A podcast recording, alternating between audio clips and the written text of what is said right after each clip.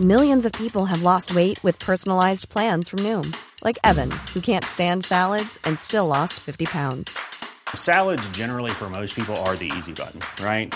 For me, that wasn't an option. I never really was a salad guy. That's just not who I am. But Noom worked for me.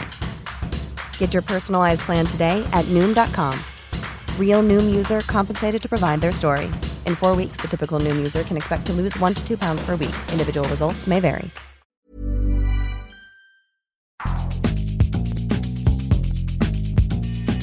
La misma vela, pero con un nuevo toque.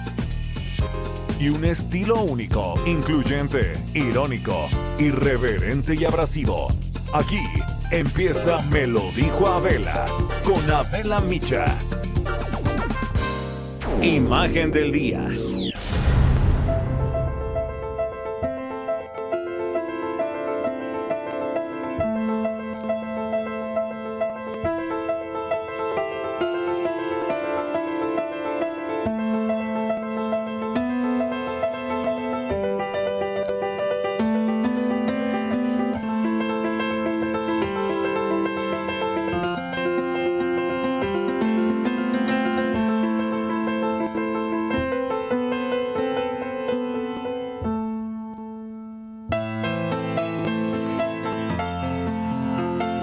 Suárez quería ser arquitecto, pero pues la vida tenía otros planes. Inicié en esto por accidente. Iba a pasar el primer año de superior en el Politécnico, pero un día la novia de mi hermano Sergio llegó a la casa y como ella hacía teatro, me pidió que le ayudara a ensayar una obra. Así descubrí que la actuación era mi pasión y cambió los planos por el escenario e inició su carrera en el teatro bajo la dirección de un grande como Carlos Ansira y estudió pantomima con el célebre mínimo mimo Marcel Marceau. Hizo obras por montones, muchísimas. Las cosas simples, La idiota, Una viuda sin sostén, El casado casa quiere, La jaula de las locas, La libélula, Estoy loco. Hizo hasta la señora presidenta después de Gonzalo Vega. Películas también hizo muchísimas. Las mejores quizá Picardía Mexicana y Mecánica Nacional, que le hizo ganar un premio Ariel. Y en la televisión, pues marcó un antes y un después. Y es que su comedia tenía toda esta dosis de realidad, desde el comportamiento de la familia mexicana hasta nuestra clase política. ¿Qué nos pasa? Este espacio lleno de ironía, de sarcasmo, de humor negro, pero sobre todo de crítica y denuncia social. Un adelantado a su época, sin duda, al que la censura pues siempre le vino guanga, dentro y fuera del escenario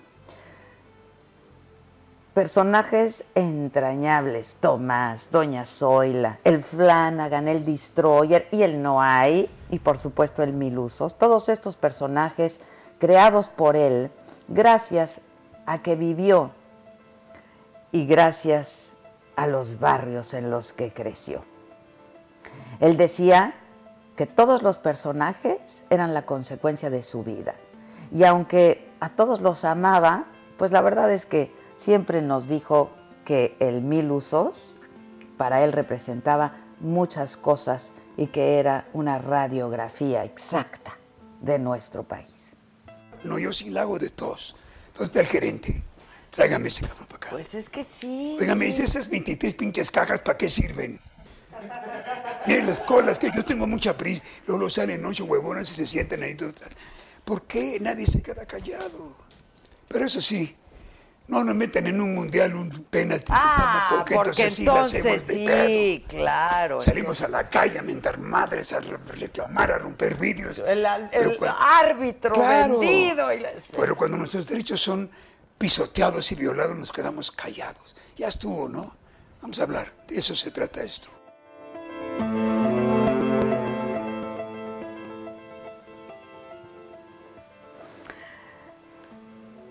Yo tuve el privilegio de conversar con él en varias ocasiones. Y hablamos de en qué creía, qué pensaba y qué sentía también. Lo- te amo, te amo, no puedo de amor por, ¿Puedo ti. pasar?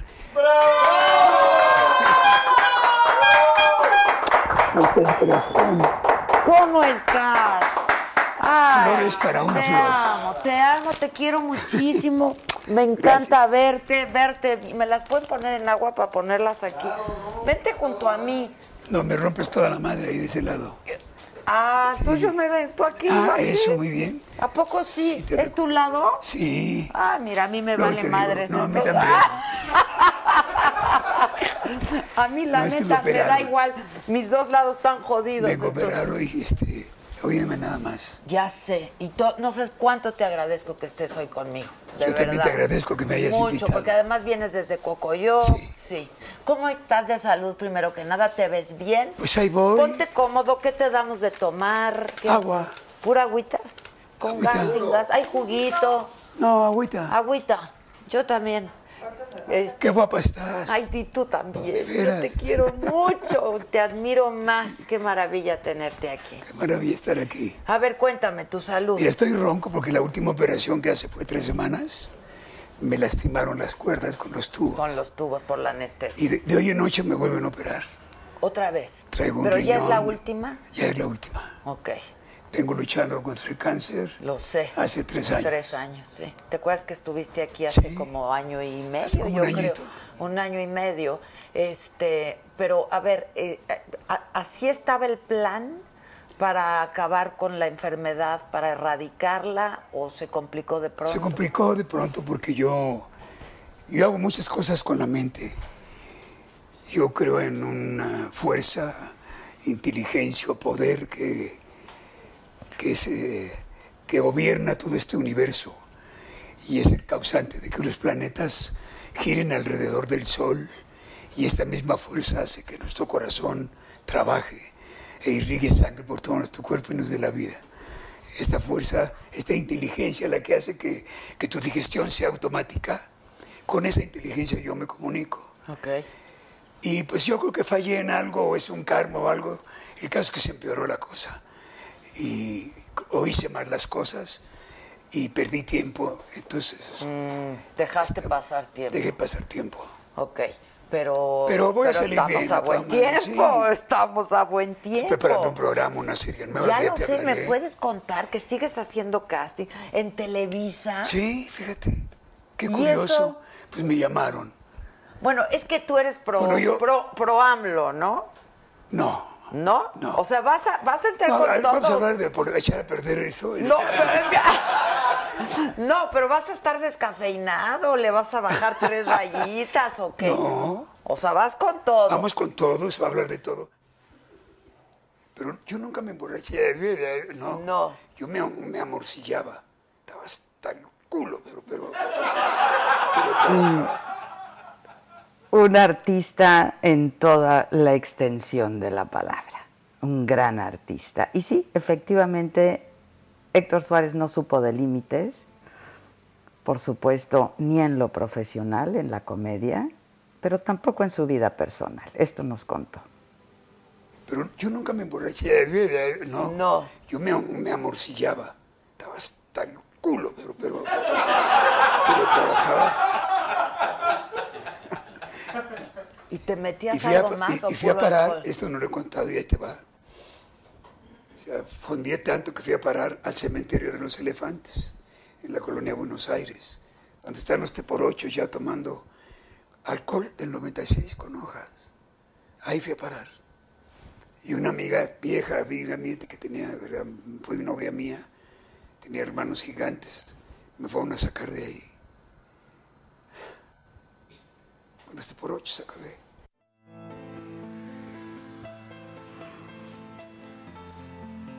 Y tenía esto que los grandes tienen, un observador acucioso de la vida, de cada cosa que ocurría. Un cronista de nuestro país y de nuestro tiempo, que nos podía hacer reír, pues que con cosas que en realidad estaban para llorar. Y él lo tenía muy claro. Pensar bien. Pensar bien de todas las cosas y de todo el mundo. No ocupar tu tiempo en hablar mal de nadie. No envidiar. No odiar. No, no tener resentimientos. Todo eso, todo eso te enferma. Entonces eres la consecuencia de tus pensamientos. Estás donde estás. Hasta el auto que manejas es por tu manera de pensar. Estás donde estás por cómo piensas. Créanmelo. Y hablamos del amor y hablamos de estos amores entrañables a los hijos, a la familia, a las parejas que nos han acompañado por la vida. Hablamos un poco de todo. Te quiero con el alma, Héctor Suárez. Gracias. Gracias por dejarnos a todos estos personajes que aunque pues son tuyos, muy tuyos, hoy son nuestros, muy nuestros.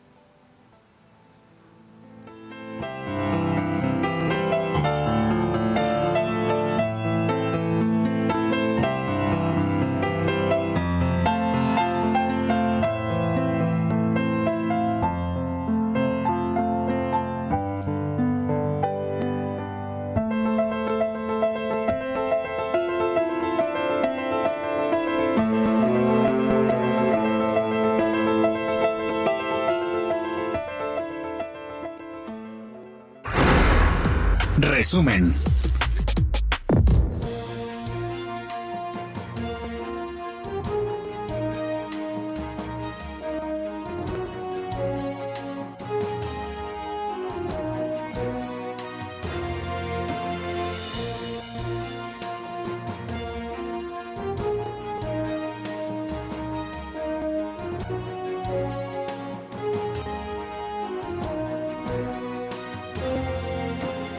Hola, ¿qué tal? Muy buen día. Los saludo con mucho gusto porque estamos, porque nos escuchamos. Hoy que es martes, martes 2 de junio. Yo soy Adela Micha y hoy en las noticias eh, el presidente López Obrador desde Mérida, Yucatán, confirmó la renuncia de Ricardo Rodríguez como titular del Instituto para devolver al pueblo lo robado su lugar lo va a ocupar el académico Jaime Cárdenas eh, y Rodríguez Vargas va a ser parte de la terna que va a enviar el presidente al Senado para ocupar la titularidad de la Procuraduría de la, de la Defensa y del Contribuyente.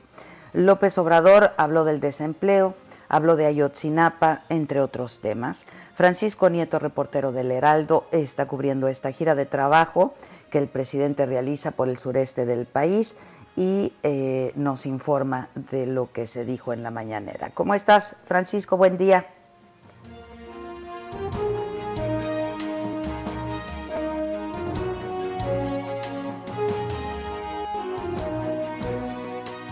Lima, este, está lloviendo por allá y estamos teniendo problemas para para establecer eh, contacto con él vía telefónica, a ver si en un momento más podemos hacerlo. Eh, México, de acuerdo al reporte dado a conocer el día de ayer por la Secretaría de Salud, supera 10.000 muertes ya por COVID, registra 93.435 contagios. José Luis Salomía, el director general de epidemiología, informó que de esos decesos, 74% de las personas tenían dos o más comorbilidades como hipertensión, eh, diabetes y obesidad. Es decir, tenían ya previamente una condición eh, que comprometía su salud. En las últimas 24 horas se registró un aumento en la ocupación hospitalaria, pasó de 38 a 43%, esto es un promedio de las camas de hospitalización general ocupadas en todo el país, evidentemente, eh, pues en algunos lugares más y en algunos menos, y es por ello que promedia 43% en este momento la ocupación. El próximo viernes concluye en México el programa de aprendizaje a distancia Aprende en Casa. Esto informó el secretario de Educación Pública, Esteban Moctezuma y la valoración se realizará entre el 8 y el 12 de junio. El ciclo escolar concluye el 19 de este mes, es viernes 19 de junio. Diana Martínez con los detalles, buenos días. Así es, Adela, muy buenos días. Pues el secretario de Educación Pública, Esteban Moctezuma, presentó la estrategia de regreso a clases escalonadas para educación básica, media superior y superior correspondiente al ciclo escolar 2020-2021, así como el calendario de actividades para concluir el ciclo escolar vigente. El funcionario señaló que lo principal es la salud de los niños y jóvenes, así como de los padres de familia y, de los maestros, por lo que se regresará a clases eh, presenciales siempre y cuando el semáforo esté en verde. Él informó que el programa de aprendizaje a distancia para educación básica Aprende en Casa concluye este viernes y a partir del 8 de junio y hasta el 7 de agosto se transmitirá por televisión e internet el programa Verano Divertido con actividades lúdicas, recreativas y de esparcimiento. Eh, Moctezuma aseguró que se sanitizarán los planteles y se realizarán inscripciones del 3 al 7 de agosto, mientras que el 10 de agosto es la fecha referencial para iniciar el ciclo escolar 2020-2021 de la. Ya. Eh, bueno, pues esas son las fechas. Hay que estar atentos de cualquier forma para, para cualquier cambio. Muchas gracias. Bueno. Gracias, buenos días. Eh, como les comentaba, estamos teniendo problemas eh, para establecer contacto en eh, Mérida, desde Mérida con nuestro compañero Francisco Nieto, pero tenemos a Augusto Atempa. ¿Cómo estás, Augusto? Buenos días. Adela, muy buenos días. Pues así es. esta mañana el presidente da su conferencia, o dio su conferencia desde Mérida, Yucatán, un estado que ha resaltado por ser la entidad con menor incidencia delictiva, el estado más pacífico de la República, y así lo calificó Mauricio Vila, quien es el gobernador de ese estado, quien resaltó que pues se han hecho bastantes acciones en cuanto a programas sociales, tanto para policías como para gente eh, civiles. Aprovechando la visita del presidente en ese estado, el gobernador le pidió al presidente que la CFE revise las tarifas de energía eléctrica que hay en Yucatán, pues según eh, él, los yucatecos son quienes más pagan por el servicio de energía eléctrica. Y el presidente informó que Ricardo Rodríguez, quien es el, bueno, quien es hasta ayer era el titular para el Instituto para el devolverle al pueblo lo robado, deja su cargo y lo va a ocupar ahora Jaime Cárdenas. Y es que Ricardo Rodríguez será postulado a la terna para ocupar el puesto del procurador de la defensa del contribuyente. En el tema de Ayotzinapa, el presidente mencionó que, bueno, se le preguntó al presidente sobre este tema y mencionó que pues se va a hacer justicia, él se comprometió a eso y por ello hay una reunión con tanto el jefe del Ejecutivo como el de la Suprema Corte de Justicia y el fiscal general para llegar a un acuerdo de trabajo y López Obrador dijo que se está avanzando en la investigación Incluso se han otorgado órdenes de aprehensión para diversos servidores públicos que están involucrados en este caso. Y una más, una más del presidente volvió a remeter contra los medios de comunicación y se le preguntó sobre el pronóstico de la Secretaría de Salud que se ha visto rebasado y mencionó pues que hay medios de comunicación que gustan politizar el tema de la pandemia y tienen diferencias con el gobierno federal. Eh, y estos son los que están generando esa digamos que esa controversia. El presidente pidió no hacer comparaciones entre países y segundos después hizo una comparación entre México, Estados Unidos y algunos países de Europa, pues mencionó que en México eh, no se ha visto tan rebasado como en Estados Unidos, que ha habido cuatro defunciones más, a diferencia de México, y ocho veces más en, algunas, en algunos países de Europa, de acuerdo con el número de habitantes. Sobre el tema del empleo, el presidente mencionó que el trimestre más difícil será el de abril a junio, pues mencionó que en abril se perdieron 555 mil empleos, en mayo la cifra fue de 350 mil y por supuesto en junio él espera que no haya tanta pérdida de empleo y lo ve positivo, menciona que de, irnos bien se perderían no más de un millón de empleos. Adela, mi reporte. Gracias, Augusto. Gracias, buenos días.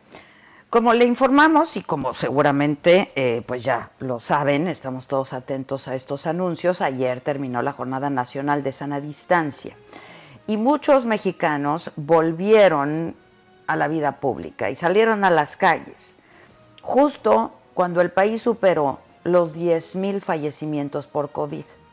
Hoy, justo martes, abren los bosques más importantes de la Ciudad de México, que son Tlalpan, Chapultepec y Aragón.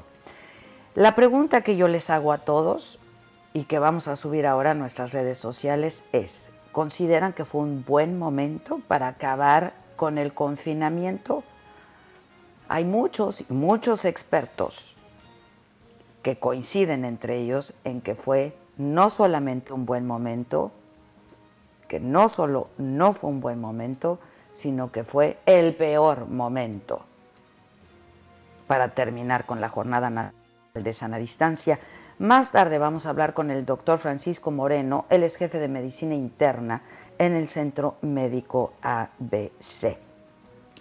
Y bueno, este, después de los dimes y diretes, este, de una denuncia pública, un señalamiento público hecho por los senadores, eh, la bancada panista, la fracción panista en el Senado de la República, eh, hacia el subsecretario de Prevención y Promoción de la Salud, a Hugo López, eh, por pues esta, el, el, tono, la forma, el modo en que se dirigió a una de las senadoras Hugo López Gatel ofreció una disculpa pública a la senadora Alejandra Reynoso y dijo, no tengo ninguna intención de ofenderla, le ofrezco una disculpa si le ofendí.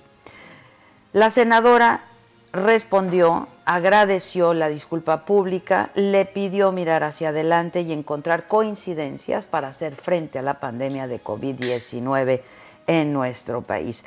Y el gobierno de Estados Unidos, en otros asuntos y en otras informaciones, presentó a la defensa de Genaro García Luna las pruebas que tiene y que puede usar en el juicio contra el exsecretario de Seguridad Pública de México, acusado de corrupción para beneficiar al cártel del Pacífico.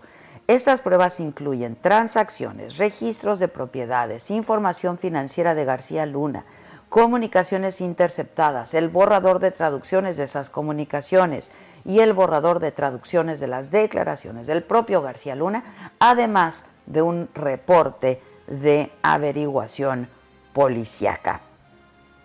En más información, la secretaria de la Función Pública, Irma Sandoval, hizo cambios en su equipo de trabajo. En la subsecretaría de combate a la impunidad fue nombrado Luis Gutiérrez Reyes, la Coordinación General de Órganos de Vigilancia y Control estará a cargo de Federico Huchim Gamboa. Daniel García Cortés, anterior coordinador, fue nombrado delegado de la Unidad de Responsabilidades en Pemex y en la Unidad de Asuntos Jurídicos fue nombrado Manuel García Garfias. Y rápidamente, en el escenario internacional, la Unión Europea condenó el abuso de poder de la policía en la muerte de George Floyd y dijo que no se pueden ignorar los desmanes de los responsables de mantener el orden, que hay que denunciarlo, que hay que luchar contra esa situación en Estados Unidos y en todo el mundo. El jefe de la diplomacia, Joseph Barrell, eh, respaldó el derecho a la protesta pacífica.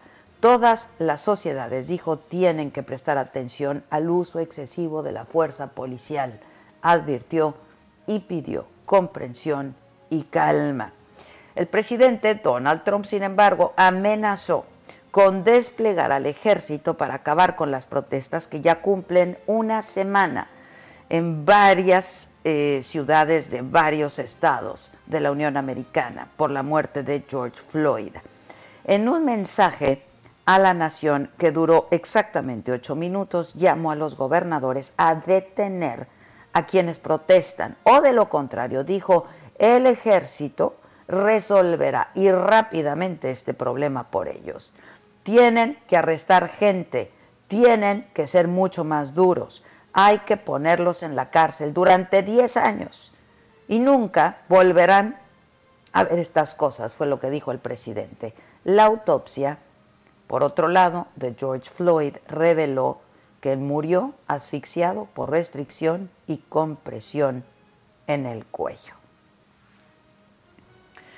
Eh, y de acuerdo también eh, a un trascendido del diario Reforma, al parecer la reunión entre el presidente AMLO y Trump, eh, que sería su primer viaje al extranjero del presidente López Obrador, va a ser el próximo mes de julio. Les pongo al tanto, en varias ciudades de Japón aumentaron las restricciones porque se detectaron nuevos brotes de COVID. En nueve días se registraron 100 casos.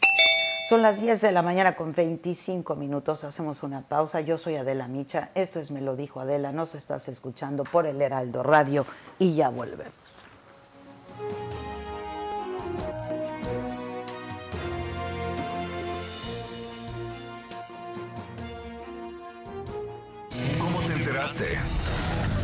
¿Dónde lo oíste? ¿Quién te lo dijo? Me lo dijo Adela. Regresamos en un momento con más de Me lo dijo Adela por Heraldo Radio. Continuamos con el estilo único y más incluyente, irónico, irreverente y abrasivo en Me lo dijo Adela por Heraldo Radio.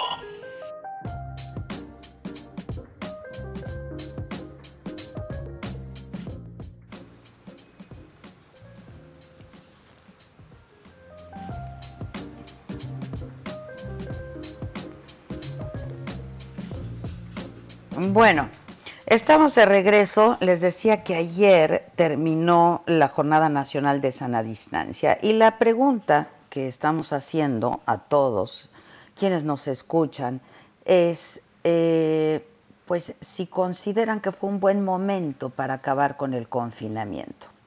Y yo eh, tengo en la línea telefónica al doctor Francisco Moreno Sánchez, él es jefe del Departamento de Medicina Interna del Centro Médico ABC. Paco, ¿cómo estás? Buen día. Buen día, Adela. Gracias por invitarme a participar en tu programa. Al contrario, como siempre, te lo agradezco mucho, tu disponibilidad y tu buena disposición para hablarnos. Eh, pues mire, yo no soy experta, pero me parece, este, pues, de, sentido común que si estamos llegando a nuestros picos más altos, eh, pues no sería un buen momento para, para, pues para abrir, ¿no? Este, pero a ver, eh, dinos, Paco. Yo estoy totalmente de acuerdo contigo. Creo que estamos en un momento en donde eh, el 50% de las nuevas infecciones se ha presentado en los últimos 15 días, más del 50% de las defunciones que tiene registrado México se han presentado en los últimos 15 días. Hay que entender que esta medida de abrir, eh, eh, suspender la sana distancia o pasar a otra nueva normalidad de todas estas formas, como se ha dicho, ha sido una situación más por cuestión económica que por cuestión de salud. Eso es una realidad. Que bueno, siempre lo hemos dicho. A ver, una se deriva de la otra sin duda y es una crisis eh, pues muy seria la crisis económica pero pues hay un bien superior que es la vida no y que es la salud de todos los mexicanos ahora a mí lo que no me hace mucho sentido es se termina la jornada nacional de sana distancia pero sigue el semáforo rojo en 31 de los 32 estados de la República Mexicana. Entonces, hay dobles mensajes y pues de plano no queda no queda claro. Lo que sí es un hecho es que muchos mexicanos ya empezaron a relajar las medidas, ¿no? Así es, y mira, se suspende la jornada de sana distancia, pero tienes que seguir manteniendo sana distancia. Tienes que seguir tratando de mantenerte en casa si puedes, y más si eres una persona de alto riesgo, si eres una persona de mayor edad, si eres diabético, si estás obeso, si tienes problema de corazón. Si tienes esas condiciones, quédate en casa. Y si puedes quedarte en casa, aunque no tengas esas condiciones, quédate en casa. ¿Por qué? Porque el número de contagios que está viendo afuera es muy alto. Estamos en semáforo rojo, estamos en un momento de mucha infección comunitaria y si no lo que va a ocurrir es que esta eh, eh, meseta que estamos teniendo se va a prolongar y entonces va a ser es tener infecciones continuas a este nivel durante dos, tres semanas más y tenemos saturación de hospitales, tenemos saturación de medicina crítica y es un problema. O sea, en este momento no hay ninguna curva que se esté aplanando, ¿no? En este momento no se ve ninguna curva que se esté aplanando y preocupa lo, lo que tú dices, porque el reflejo de lo que sucede en un día determinado es a los 7, 10 días. Es decir, el 10 de mayo la gente se relajó, salió, a pesar de todas las campañas que hubo, y lo que vimos fue el 17, 18, 19 de mayo un incremento muy grande en el número de casos. Esto podemos estar viéndolo el 8, 9, 10 de, de junio y entonces nunca bajas la curva, sino la mantienes. Ahora, este, ¿qué, qué, qué, qué se puede, qué sí podemos decir de este virus, Paco? Eh, a ver, porque nos hablan de un posible rebrote cuando todavía estamos en un brote y como dices tú, pues en la meseta de este asunto, ¿no? En- en- de acuerdo a nuestra gráfica y a la gráfica oficial que nos han presentado, hasta el día de hoy estamos en el punto más alto de lo que ha venido ocurriendo. Entonces, no podemos hablar de un rebrote cuando todavía estamos en un brote, ¿no? Así es, y mira, yo creo que lo que está sucediendo es, hay tres formas como la gente tomó el confinamiento. Unos, los que lo acataron porque podían y porque fueron conscientes. Otros que no lo podían hacer por cuestión económica, porque viven al día, por comercio informal. Pero hay otro grupo de personas que preocupa, en donde no creen que esto exista, en donde no usan cubrebocas. El cubrebocas es solidaridad para los demás. Y decir, respeto, yo soy muy ¿no? valiente, Claro. yo soy muy valiente en el uso de cubrebocas. Sí, pero perdón, estás exponiendo a la demás gente. Es, es un respeto a los demás.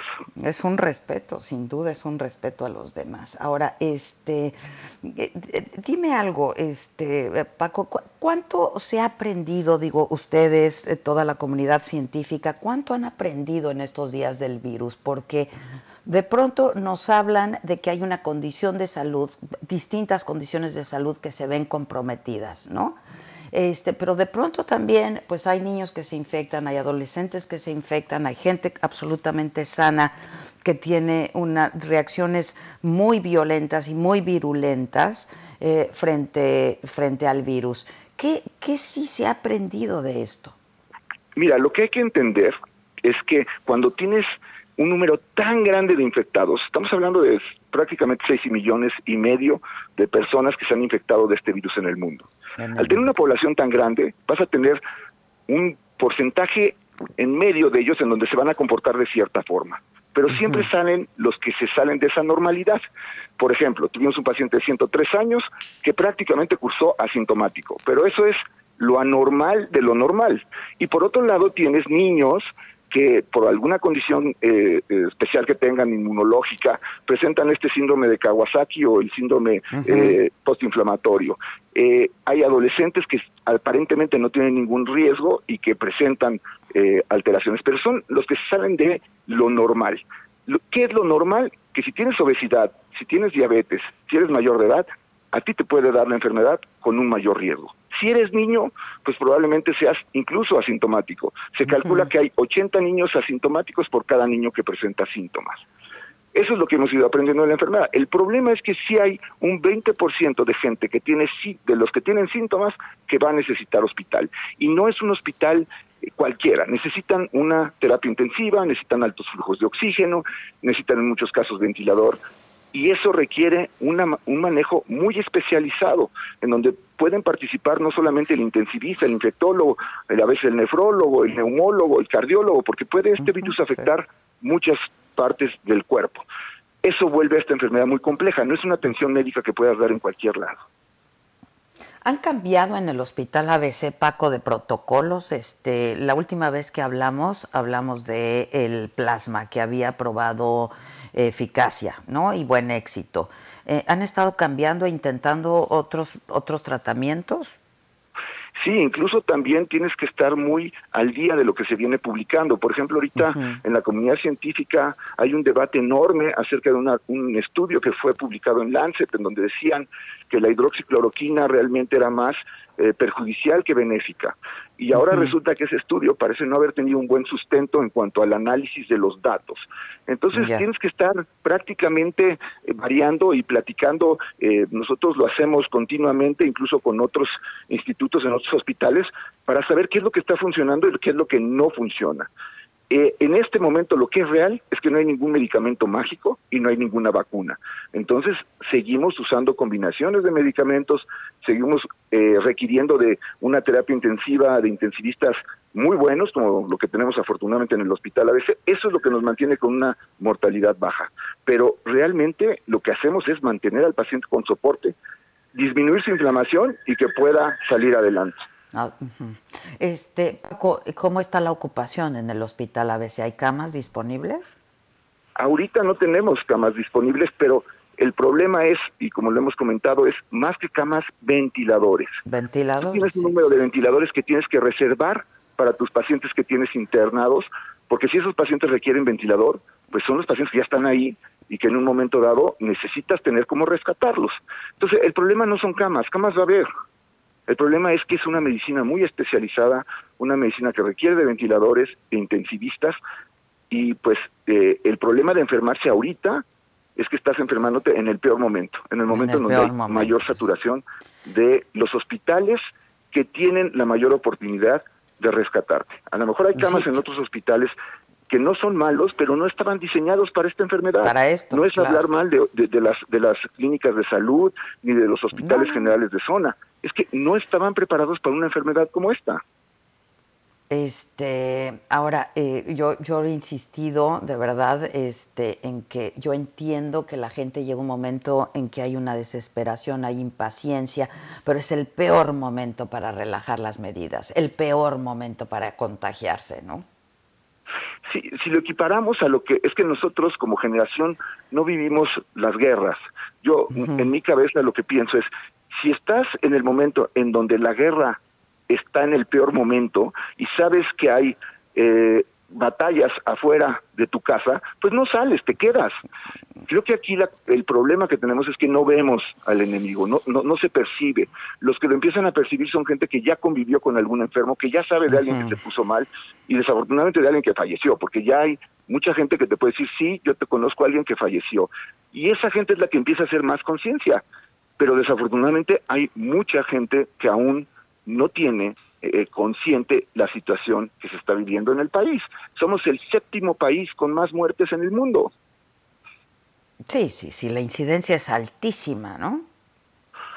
Es, somos el país que menos... No sabemos los casos reales que tenemos, pero si hacemos eh, caso a los números de defunciones, somos el séptimo país. Sí, sí, sí. Es que no sabemos números reales porque, claro, no se hacen pruebas, porque somos el último país que está haciendo eh, número de pruebas per cápita. Pero bueno, ahora al parecer ya se aceptó, Cofepris ha aceptado las pruebas rápidas. Sí, aunque esas pruebas hay que eh, estar conscientes que son pruebas para detectar inmunidad. Esas pruebas no son diagnósticas, porque esas pruebas miden anticuerpos y los anticuerpos los empiezas a producir más o menos en el día 10, 12 de la infección. Entonces, si tú vas a, hacer una prueba rápida como diagnóstico, vas a tener pacientes que tienen COVID, pero no han llegado al, día 10 y por lo tanto no tienes anticuerpos que detectes. Eh, esas pruebas van a ser muy útiles para reactivar la economía. La economía. Tengan una sensibilidad alta, porque también eso es importante, muchas de esas pruebas detectan nada más el 60% de los que tienen inmunidad. Y eso sí te va a ayudar porque entonces ya sabes quién está inmune y quién puede regresar a trabajar. A trabajar. No sabemos cuánto tiempo va a durar esa inmunidad. Esa es una pregunta que queremos resolver, pero mientras tanto, mientras tenemos este dato, pues eso ayuda a reactivar la economía, pero de una forma segura. No salir a ver, ojalá y no me infecte. Eh, eh, Paco, ahora que lo mencionas, eh, ¿cómo se comportan otros otros virus, pues no sé, parecidos? ¿Cuánto tiempo dura una inmunidad en virus Es una excelente pregunta, Adela. Y lo único que conocemos de los dos virus más similares a, este SARS-CoV-2 es, el SARS-1 que ocurrió en el 2002 y el MERS que ocurrió en el 2012. Y hay estudios en MERS que demostraron que había pacientes que podían durar 18 meses con inmunidad. Mm, Entonces, existe la esperanza de que el virus provoque una inmunidad en la población. Igual, no van a ser en todos, porque como tú comentas de los casos estos raros de los adolescentes o de los niños que se ponen graves, pero son gente que a lo mejor no va a elevar un número de anticuerpos en una forma adecuada, pero tienes la posibilidad de que si eres inmune te alcance para cuando llegue una vacuna que te prolongue tu inmunidad. Por eso, ah, cuando me dicen, es que si todos nos vamos a enfermar, ¿por qué no ya? Porque ahorita no hay camas y porque si te esperas más tiempo puede haber un medicamento más una efectivo. Vacuna y un tratamiento, claro, claro, claro. Ahora, este, hay otra pregunta que creo que está eh, pues en, ahí en, las dudas de todos y de alguna manera generalizada, Paco, y te tengo en la línea y abuso de, tu tiempo. Eh, la virulencia con la que reacciona el virus en el cuerpo, ¿tiene que ver con la cantidad de virus que entra al organismo o no tiene nada que ver? O sea, No, hay, no, hay no sé si me estoy explicando en donde bien. aparentemente la carga viral tiene que ver y, y es una de las razones por las que pensamos que uno de los grupos más susceptibles y que más ha padecido las formas de esta enfermedad son los trabajadores de salud, porque pues tú Claro, estás enfrente de un paciente con- con- que por gravedad pues, va a tener una carga viral alta. Ya. Pero eh, también hay estudios en donde hay gente que tiene una carga viral alta y tiene un curso prácticamente asintomático. ¿Y cuál es el problema de ese paciente? Que está dispersando el virus. Por eso, aunque parezca disco rayado, usen cubrebocas. Pues sí.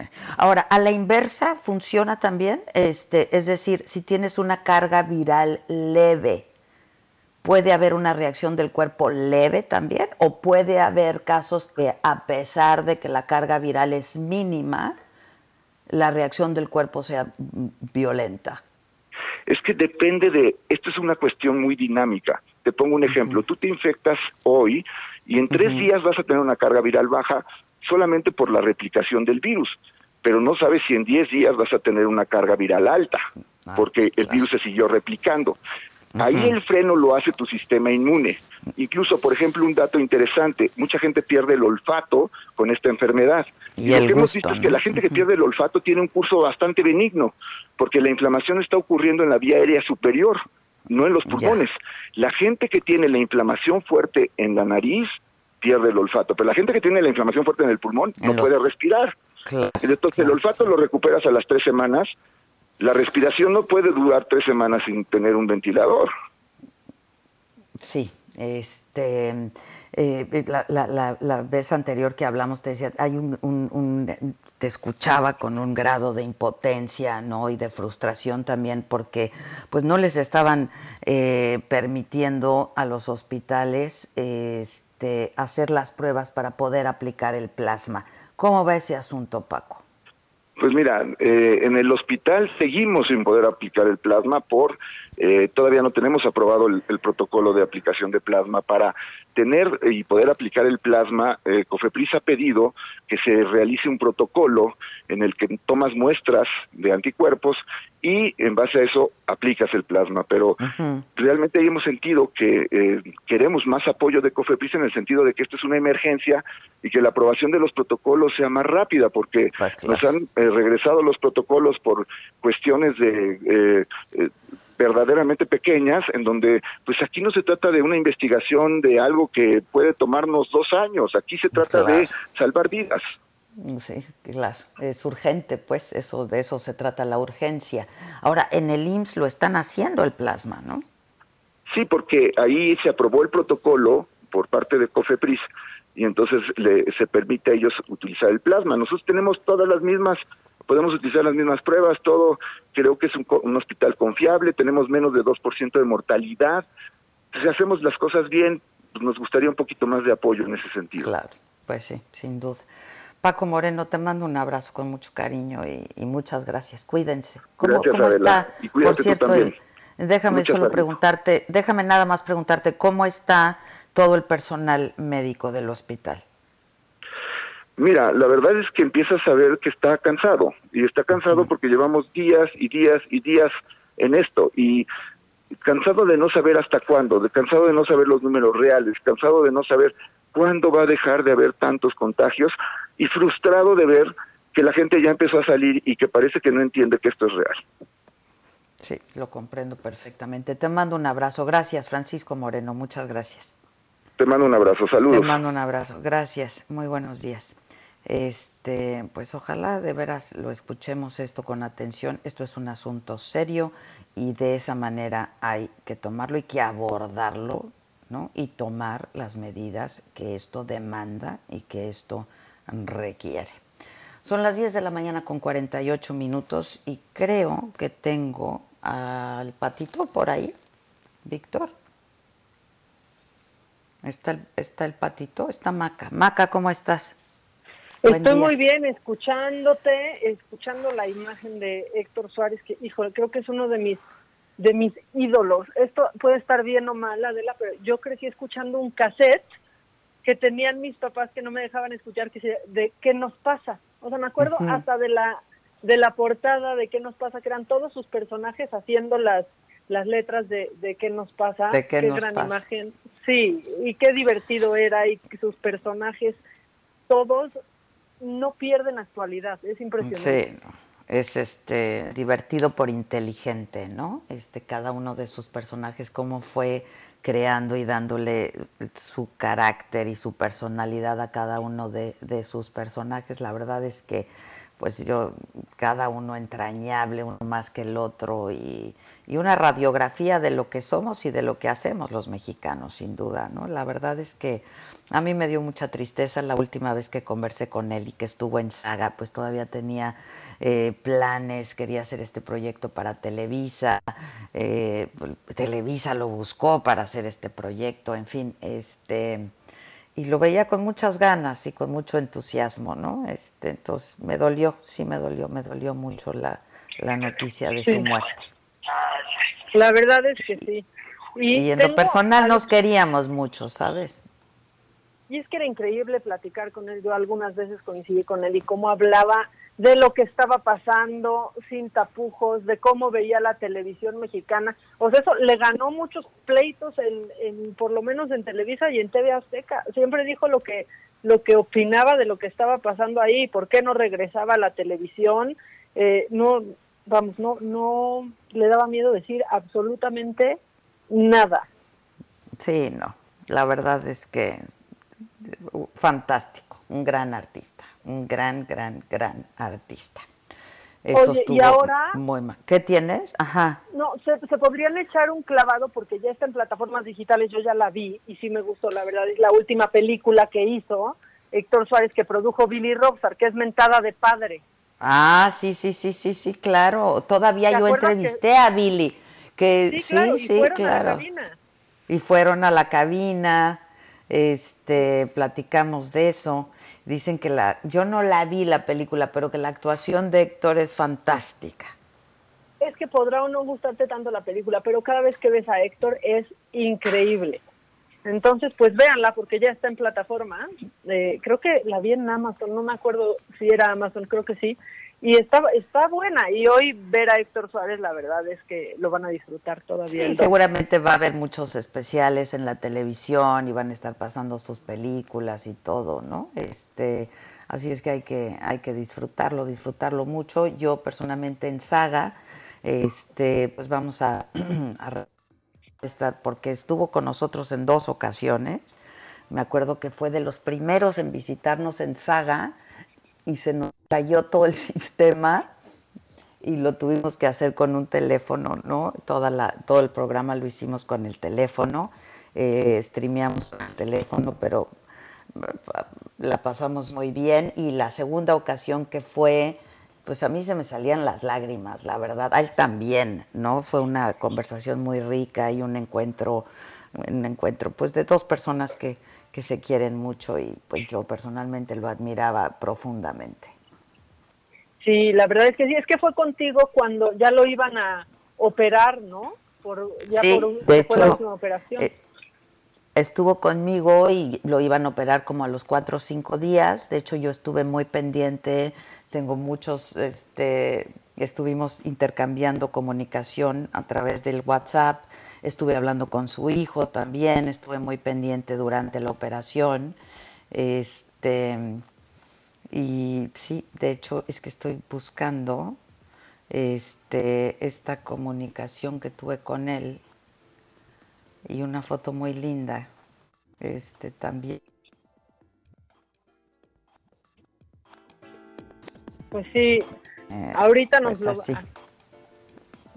Pues sí, mándanos. La, pues sí, un abrazo ¿Eh? a todos que justo hace unos días el pelón subía una foto en donde decía, ¿cómo no es normal llevarle 74 años a tu hijo o 43 años a tu hermana, refiriéndose a la familia que habían formado eh, todos juntos, ¿no? En donde Pablo, el hijo del pelón, Sí, pues claro. creo que es un poco más chiquito, pero no por tanto que este la, la hija de Héctor Suárez, o el hijo de Héctor Suárez, el más chiquito. Ajá, sí, sí, sí, el más chico, sí. Este, bueno, si te parece, hacemos una pausa, mamáquita, volvemos y volvemos con lo macabrón que nos tienes, harta cosa, Ay, supongo. mucha cosa, mucha Este, Mucha cosa, mucha cosa. Y volvemos rapidísimo. Gracias, gracias Maca. Eh, hacemos una pausa, ya volvemos, no se vayan.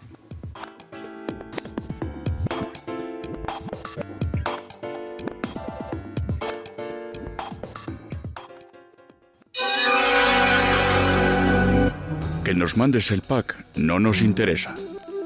Lo que nos interesa es tu opinión. Mándala a nuestro WhatsApp 5521 53 71 26. En Me lo dijo Adela, te leemos, te escuchamos y te sentimos. ¿Cómo te enteraste? ¿Dónde lo oíste? ¿Quién te lo dijo? Me lo dijo Adela. Regresamos en un momento con más de De regreso, son las 11 de la mañana en punto.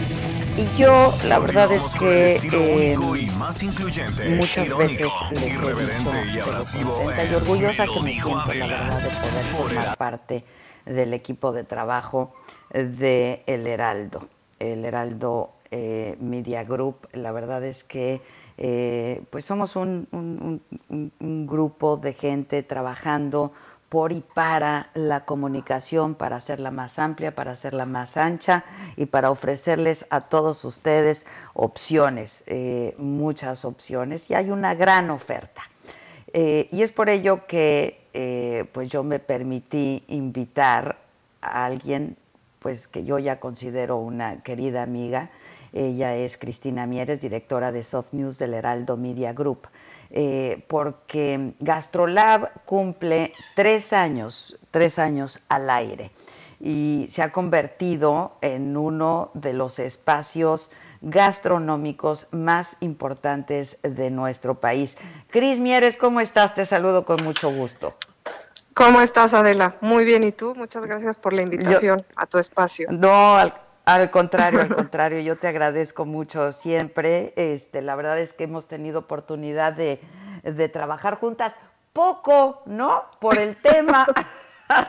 Exacto. Yo quisiera, yo quisiera que fuera más, pero este, bueno, pues ya te, te he confesado y además le he confesado al público que de gastronomía yo lo único que sé es comer, ¿no? Y este, que no es poca cosa, que no es poca cosa, pero he aprendido Pero, pero mucho de aceptaste ti. participar en Gastrolab y ya te tuvimos ahí con un muy buen programa con la chef Ana Martorell y muy agradecida estoy con ello. No, al contrario, yo lo disfruté muchísimo, que Ana es fantástica también. Y te- además que tienes un equipo de trabajo padrísimo, Cris. Este, yo que llevo tantísimos años en esto, eh, pues es- siempre lo he dicho también y estoy muy consciente que este es un trabajo de equipo y que pues este, sin un, un equipo de trabajo eficiente, comprometido y con un gran amor por lo que hace, eh, pues la verdad no sería posible. Y es tu caso y tú lo encabezas y yo quiero felicitarte mucho por estos tres años que se dice fácil, pero que no lo es, ¿no? Así es, eh, Adela, estamos, la verdad es que de festejo, de mantener largos, ¿no? Como, dice, como bien lo dices, pues tres años no se dice fácil, ¿no? Atrás de todo esto, como lo sabes, hay muchísimas horas de trabajo, mucho compromiso de todo el equipo de Gastrolab, ¿no?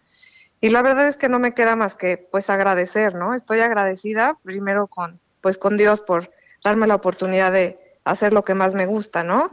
Y también agradecida con quien desde el primer momento, el día uno, confió ¿no? en este proyecto. Eh, agradecida con Ángel por confiar en este proyecto, agradecida con todos los personajes del mundo de la gastronomía, a de la que desde el primer instante nos abrieron las puertas de sus establecimientos y confiaron, ¿no? Los tuvimos en nuestras páginas, ¿no? Eh, que ha sido un gran honor, agradecida con todos los que forman parte de, de Gastrolab en todas las plataformas. Eh, no voy a decir nombres para no omitirlos, pero ellos saben quiénes son y están escuchándonos. Eh, son personas que, que hacen todo con pasión, que, que han estado con, con un gran compromiso ante este proyecto, ¿no? Y sin duda a los chefs que forman parte de Gastrolab, ¿no? A Miquel, a Ana, a Israel, a Lula, al enólogo Jesús Díez, eh, porque como yo les digo, ellos hacen más que cocinar, ellos dan mucho más a la gente, ¿no? Eh, transmiten experiencias, transmiten eh, esto que tanto nos da la cocina, ¿no? La cocina, la comida une, ¿no? Une a las familias, une a las amistades, ¿no? todo lo que hay de, alrededor y detrás de una mesa, ¿no? Tú, tú lo sabes, ¿no? Y, y, tú lo dices, no, no, no cocinas, pero bien que lo disfrutas, ¿no? Y eso pero bien que lo disfruto y la sobremesa y la conversación y, ¿no? Este, que eso es, es, tan rico y todo se da y se fragua en una mesa y en una mesa con, con la comida. Y yo he visto todo el amor, todo el amor que le ponen a esto. Este, y además, eh, ahora que dices de todas las plataformas en las que está GastroLab, es que también ha crecido mucho, vamos, no solamente cumple tres años, sino que ha crecido mucho, Cris. Exacto, pues vamos desde, empezamos con dos páginas en, en, la versión impresa y ahorita estamos en ocho páginas, estamos ya en programa de radio que lo hace Ana Martorell, como tú bien sabes, todos los sábados y domingos, y la pequeña participación que tiene el programa de Sergio Lupita. Eh, ahora empezamos a partir de hoy, justo en el programa de tele aquí contigo, con una pequeña participación también de GastroLab con recetas prácticas, ¿no? Para toda la gente que no es experta, pero que le encantaría aprender cosas nuevas. Y también, pues recientemente, hace un mes, eh, eh, inauguramos la página web que, que ojalá tengan oportunidad todos de visitar, gastrolabweb.com, donde pues estaremos subiendo todo nuestro contenido, que la verdad es que detrás de él hay muchísimas personas profesionales, porque como tú bien dices, lo más importante de esto es el equipo que hemos formado y pues lo hemos logrado hasta ahorita y bueno, claro, quiero agradecer a todas las personas que nos ven, nos escuchan, ¿no? Y nos leen, porque pues sin ellas esto pues no valdría la pena, ¿no? No sería posible.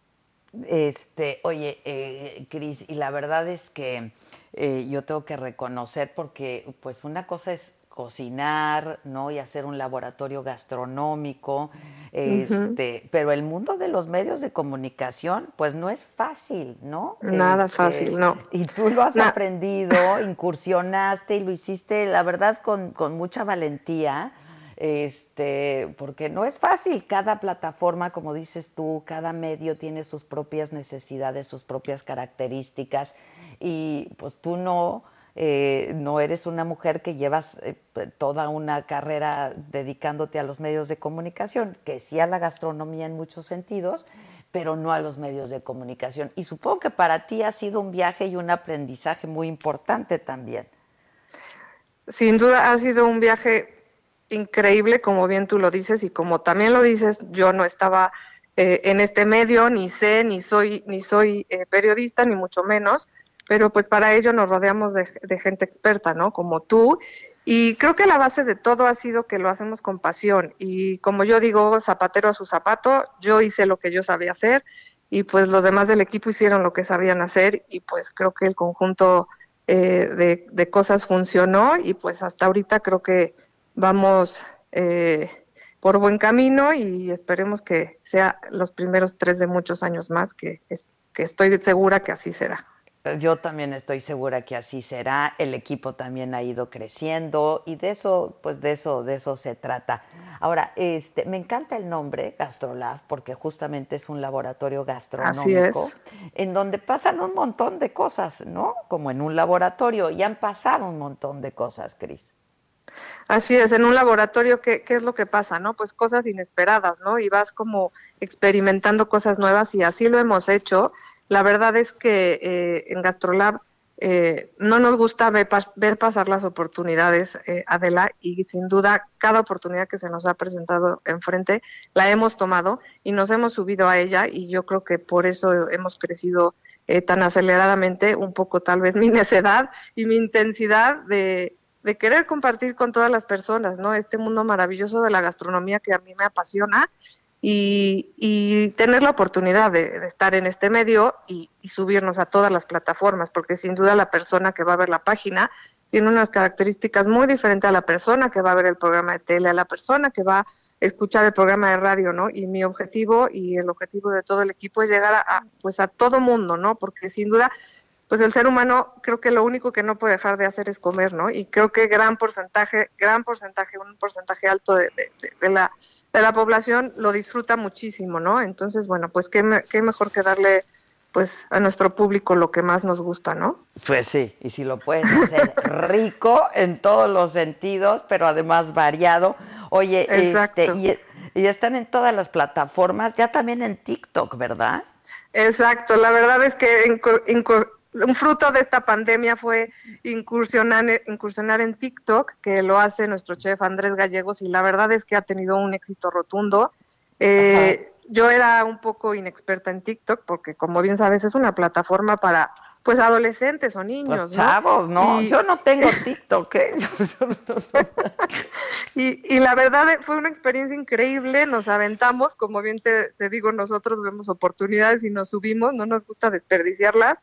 Y ha tenido un éxito increíble, lo, lo está haciendo muy bien Andrés y bueno, pues hay que estar en todos lados para llegar a todo que el mundo, estar. ¿no? Y hay que aprender de todo, sin duda. Oye, ahora... Sin duda, este camino me ha dejado muchísimo aprendizajes, eh, con grandes expertos que están ayudándonos, ¿no? Desde los productores hasta los chefs, hasta de todo. La verdad es que eh, mi vida dio un, vuelco, un vuelco increíble y estoy agradecida. Y quiero que, que, el, que, el, auditorio sepa que Cris es la primera en llegar a la estación. ¿eh? ahí está, tempranito, tempranito. Oye, este ahora hablabas de la contingencia. Eh, Gastrolab está haciendo cosas también durante la contingencia y también para los chefs, ¿no? Cocineros, chefs, etcétera. Sí, claro, la verdad es que no paramos, eh, más bien nos acoplamos a la situación. Nosotros seguimos eh, produciendo contenido todos los días, eh, tenemos pues reuniones por videoconferencias y aparte seguimos haciendo las cápsulas y ahora que empezamos con el programa de tele, pues eh, Andrés, que es el chef, y, Juan Carlos, que son los que hacen ese, ese, esos minutitos que están en aquí contigo, pues tienen que ir al foro, ¿no? Y pues Ana Martorell con el programa de radio, no para, eh, pues no, esto no para, tú bien sabes que esto no para, de la y seguimos, y seguimos eh, produciendo contenido para nuestra gente. Y, y también Gastrolab se preocupó por la situación y otro producto increíble que, que surgió de esta pandemia y de todo esto que estamos viendo eh, se llama Experiencias Gastrolab, donde nosotros invitamos a diferentes eh, socios comerciales, por llamarle así, restaurantes, chef. Yo convoqué a todo mundo, panaderos, heladeros, pasteleros, donde ellos se podrían sumar a nuestras experiencias, eh, se podrían sumar a nuestras plataformas y por medio de eso las ventas que ellos generaran, nosotros les poníamos como que a sus órdenes las plataformas del Heraldo y por medio de eso las, las ventas que se generaran, eh, Adela, se donaba un porcentaje a niños con situaciones de, de vulnerabilidad. La Gastrolab también se preocupa por los demás, ¿no? En esta situación y creo que ha tenido buen, buen, buena respuesta. Hemos tenido, hemos ayudado, ya donamos casi 400 eh, eh, comidas a instituciones de, de, niños por medio de la fundación de Grupo Andrade y bueno, pues estamos en todo, por lo menos eso intentamos, ¿no? Con pues muchísimo cariño, pasión y demás. Sí están, en todo, ¿eh? Les digo que es la primera en llegar y la ven ahí inventando cosas. Supongo que ya traes algún otro proyecto entre manos. Pues mira, la verdad es que al, al empezar esta situación estábamos en la proyección de nuestro segundo libro y pues lo tuvimos que dejar un poco en, en espera. Espero retomarlo cuando volvamos a la normalidad o más o menos a la normalidad para, para sacar nuestro segundo libro que se va a tratar sobre la gastronomía de nuestro país, que es increíble y que sin duda una parte importante de, Gastro, de Gastrolab o responsabilidad de Gastrolab es enaltecerla, ¿no? Entonces, eh, ese es nuestro siguiente proyecto, si Dios quiere.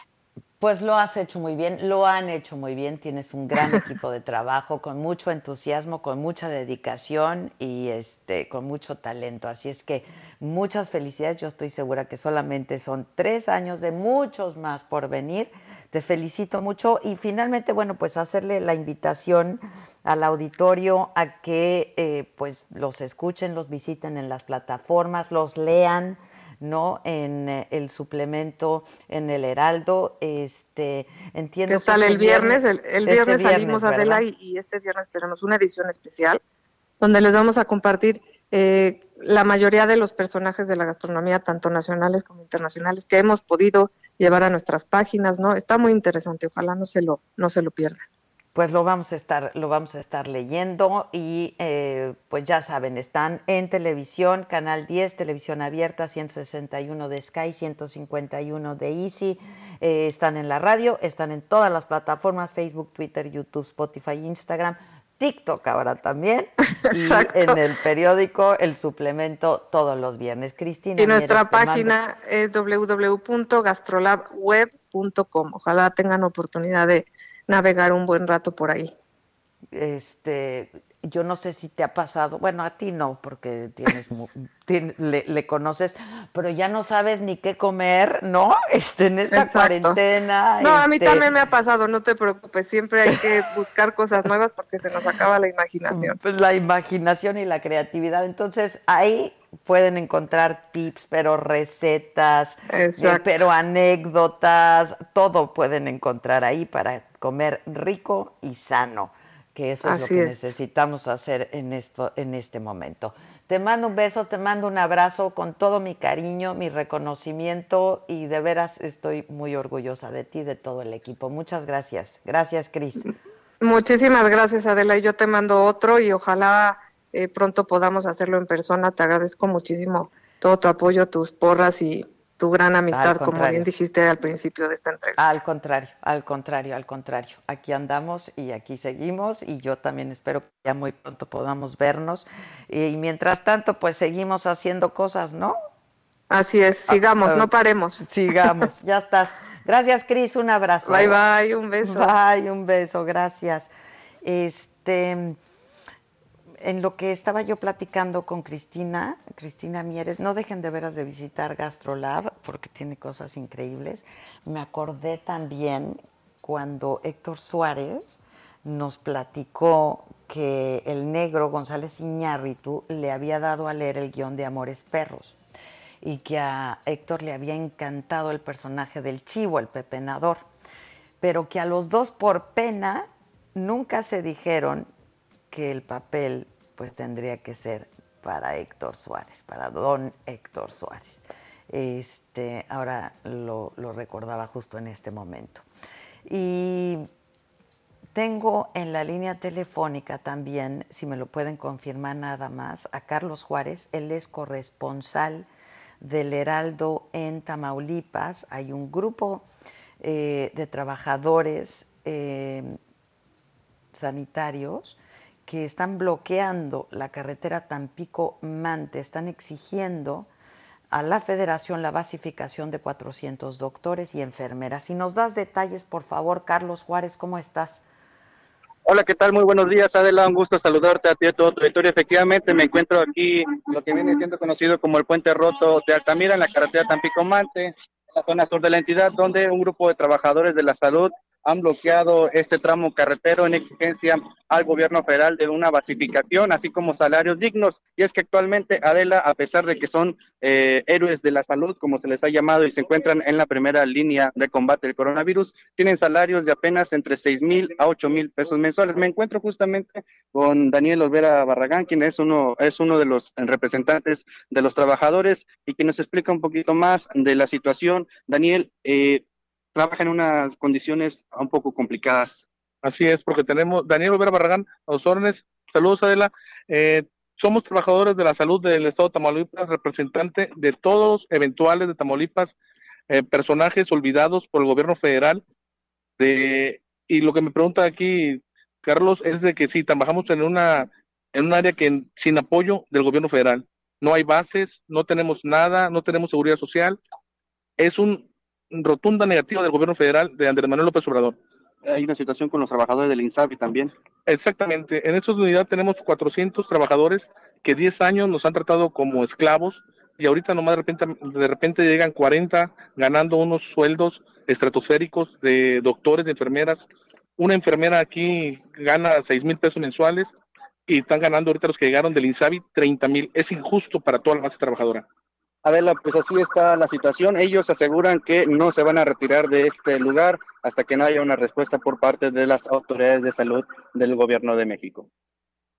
Em, estoy viendo algunas imágenes eh, que nos hiciste favor de enviar y pues hay cartulinas que dice, fui al súper y no me aceptaron. ¿No? Este, por ejemplo, no me aceptaron que pagara con aplausos, entre otras, ¿no? Y la verdad es que, pues, tienen razón, tienen razón, es, es, es, es legítimo. Así es, es parte de las cartulinas que están eh, manifestándose. Eh, Daniel, ¿algo que deseas agregar antes de concluir? Pues le pedimos al presidente de la República, Andrés Manuel López Obrador, que nos voltee a ver al estado de Tamaulipas, en el Hospital General de Altamira, Rodolfo Torre Cantú, 10 años, y han pasado gobiernos y nadie nos voltea a ver, tanto él, al subsecretario de Salud, al secretario de Salud, López Gatel cada rato dice que ya vienen las bases, que vienen las bases, pero no dicen cuándo, que ya está una iniciativa en todo México. Otra lo que importa es que nos digan cuándo. Nosotros nos gusta este, molestar a los demás ciudadanos, estamos para servir y para trabajar bien todos los representantes del gobierno del Estado. Solicitamos al gobierno de Manuel López Obrador que nos apoye, que mande a alguien ahorita, un diputado federal, no sé dónde están, dónde se encuentran, todos están inclimados, aquí lo estamos solicitando, aquí estamos todos bajo el sol, tapando una calle. Es urgente que venga, que mande a alguien, Andrés Manuel López Obrador, a apoyarnos, a la Secretaría de Salud de Tamaulipas. Bueno, eh, Adela, pues así la situación que impera en esta zona del sur de Tamaulipas, escuchaste la inconformidad por parte de los trabajadores de la salud de este hospital, que es uno de los denominados COVID en la zona sur de la entidad.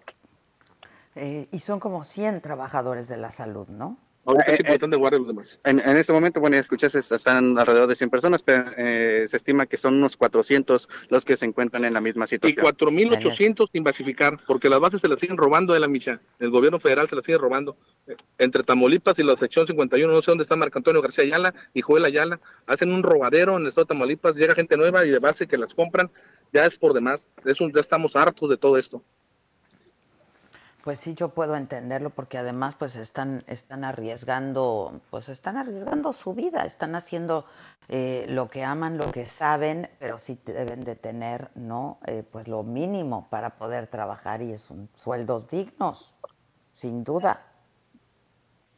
Bueno, Badela, pues vamos a estar muy al, pendiente de lo que acontece en este lugar. seguimos eh, informando cualquier detalle en los próximos minutos. Muchas gracias, te agradezco. Estamos atentos. Gracias, Carlos Juárez, corresponsal del Heraldo allá en Tamaulipas. Maca, ¿tienes algo más cabrón que esto? Ay, sí, siempre hay algo macabrón. Y es que tú decías en el, en el resumen que López Gatel ya pidió una disculpa, ¿no? A la senadora. Lo que pasa es que, o sea, es una disculpa que no parece disculpa y que nadie entiende, pero que si alguien la pide, pues es que la merece. Algo así dijo López Gatel. ¿Quieres escuchar el intento de disculpa? Pues mira, sí, ya lo escuché y es como siempre intenta explicarlo de su curva. pero, y lo de los muertos y lo suma y resta, multiplicas por dos. Pero mira, si quieres mejor vamos a escuchar y por eso te decía que no pierde vigencia Héctor Suárez porque este personaje de el secretario de cualquier secretaría es una calca de lo que escuchamos ayer. Así, Héctor Suárez. Es americano muy insistente, porque por un lado están los grupos empresariales y estos grupos no responden a la coyuntura. Claro, coyunturalmente hablando, ¿no? Y esto obliga a que sea paulatino el proceso electoral, paulatino, retargado, que quiere, quiere, pero no se anima. Y por esta razón nos vemos obligados a coadyuvarlo, porque el tema lo amerita. De aquí, lógicamente, se hace presente un poder político, espiritual, kármico del cosmos directamente, ¿no? Y esto da por resultado que entren en acción todas las fuerzas políticas, coadyuvando al electorado para estatal, causante de un déficit que venimos arrastrando de, desde la época de la colonia, señorita. Además, yo me atrevería a señalarlo como una desorbitante carrera de comicios. Comicios que provocan una revuelta social. ¿Por qué? ¿Por qué? Por las fuerzas oscuras que vienen provocando una crisis, llevándonos poco a poco a un pluralismo desorbitante, ¿no? ¿Y quiénes son los afectados? Pues lógicamente las urnas, señorita, las casillas, donde se va a votar. De ahí el paradigma político que estamos padeciendo, señorita. ¿Y el comportamiento de los electores? Bueno, esa ya es responsabilidad de cada ciudadano, tiene que enfrentar. Porque por un lado están las paraestatales y por el otro está la corrupción. Ahora sí que cada uno tendrá que hacer uso de su experiencia y de su libre albedrío para coadyuvar al electorado por un lado y por el otro los candidatos tiene que desaparecer de una vez por todas esa relación tan dañina y perjudicial que son las malas compañías con el crimen organizado. Híjole, así no. No, no, no, está precioso, está preciosísimo. coadyuvar de manera continua, paulatinamente, por ejemplo, el secretario de cualquier secretaría, no importa la época. Sí, claro, no importa la época, se aplica perfectamente. Perfectamente, perfectamente. Oye, vamos a hacer una pausa, regresamos, seguro tienes muchas llamadas. La pregunta que le estamos haciendo al público, si consideran que fue oportuno y pertinente que terminara en este momento la Jornada Nacional de Sana Distancia. Este, y bueno, todavía mucho más. Regresamos con Gustavo Prado eh, y con más macarrón. ¿Cómo te enteraste? ¿Dónde lo oíste? ¿Quién te lo dijo? Me lo dijo Adela. Regresamos en un momento con más de Me lo dijo Adela por Heraldo Radio. Continuamos con el estilo único y más incluyente, irónico, irreverente y abrasivo en Me lo dijo Adela por Heraldo Radio. Trapos Trendo.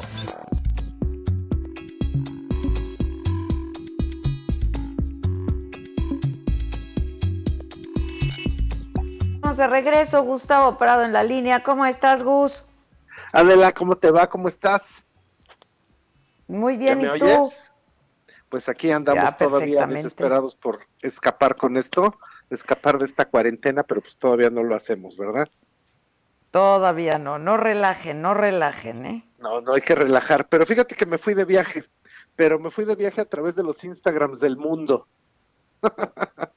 y estuve yendo a todos A los países. ¿Qué viste? porque haz de cuenta, me, lo que estaba haciendo era un análisis de cómo están comunicando las más grandes tiendas del planeta durante la época de la cuarentena y cuando salieron de la cuarentena. Entonces, es bien interesante que, por ejemplo, Harrods, que está en Londres y que pues tiene toda esta flema británica, ellos no dijeron esta boca es mía, o sea, empezó la pandemia, la gente se fue a cuarentena, ellos nunca lo pusieron en sus redes sociales, básicamente era business as usual, o sea, así como si nada estuviera pasando alrededor, y pues este, así se continuaron. Entonces ellos ni, ahora sí que ni se dieron por aludidos. Y en cambio, los almacenes GUM, que los almacenes GUM están en Moscú y que es así como, pues no es solo una departamental, sino que es como una cuadra entera de negocios de lujo, etcétera. Ellos Ajá. muy discretamente pusieron unos anuncios de unas mujeres enmascaradas y sorprendentemente el anuncio está en ruso, pero tiene de repente en español dice, no pasarán. Y digo sorprendentemente, pues porque este era un lema de la época de las batallas contra Franco, y eso lo decía la pasionaria, que era como una española así de, de la izquierda muy importante, y ella decía esta frase de no pasarán. Sí, Entonces, claro. Cada No país lo está claro. adaptando a como puede y como quiere. Y por ejemplo, Bloomingdale's también fue discreto, pero ellos sí dijeron, bueno, nosotros salimos, o sea, de esto ya solo se va a ir online y estuvieron haciendo posts de los, así de, hay que atender a las comunidades médicas, estamos contigo, solo queremos checar cómo estás, este, cómo te sientes durante la pandemia, si no estás teniendo enfermedad o algo. Entonces, sí hay aquí un reconocimiento de qué es lo que le pasa a la gente. Ahora, las tiendas, por ejemplo, en Chile, esto es una tienda que se llama mm, Replace. Y en Replace Chile lo que hizo fue que dijo, mira, tú estás tronando tu changarro, entonces lo que te ayudamos es que te damos toda nuestra infraestructura para que tú te cuelgues de nuestras redes, puedas utilizar nuestro comercio electrónico y nosotros te ayudamos como emprendedor a que salgas adelante. Entonces, en Chile, esa estrategia también la hicieron en China. En China, los almacenes Gema también hicieron eso, ayudar al emprendedor, como con una especie como de plataforma de comercio electrónico. Aquí en México hubo algo muy curioso. En el centro histórico, el gobierno de la ciudad puso un sistema así de centro histórico en línea para que todos los que no podían vender pudieran vender a través de esta plataforma, lo cual fue curioso porque no fue una iniciativa tanto de una tienda, sino más bien del gobierno.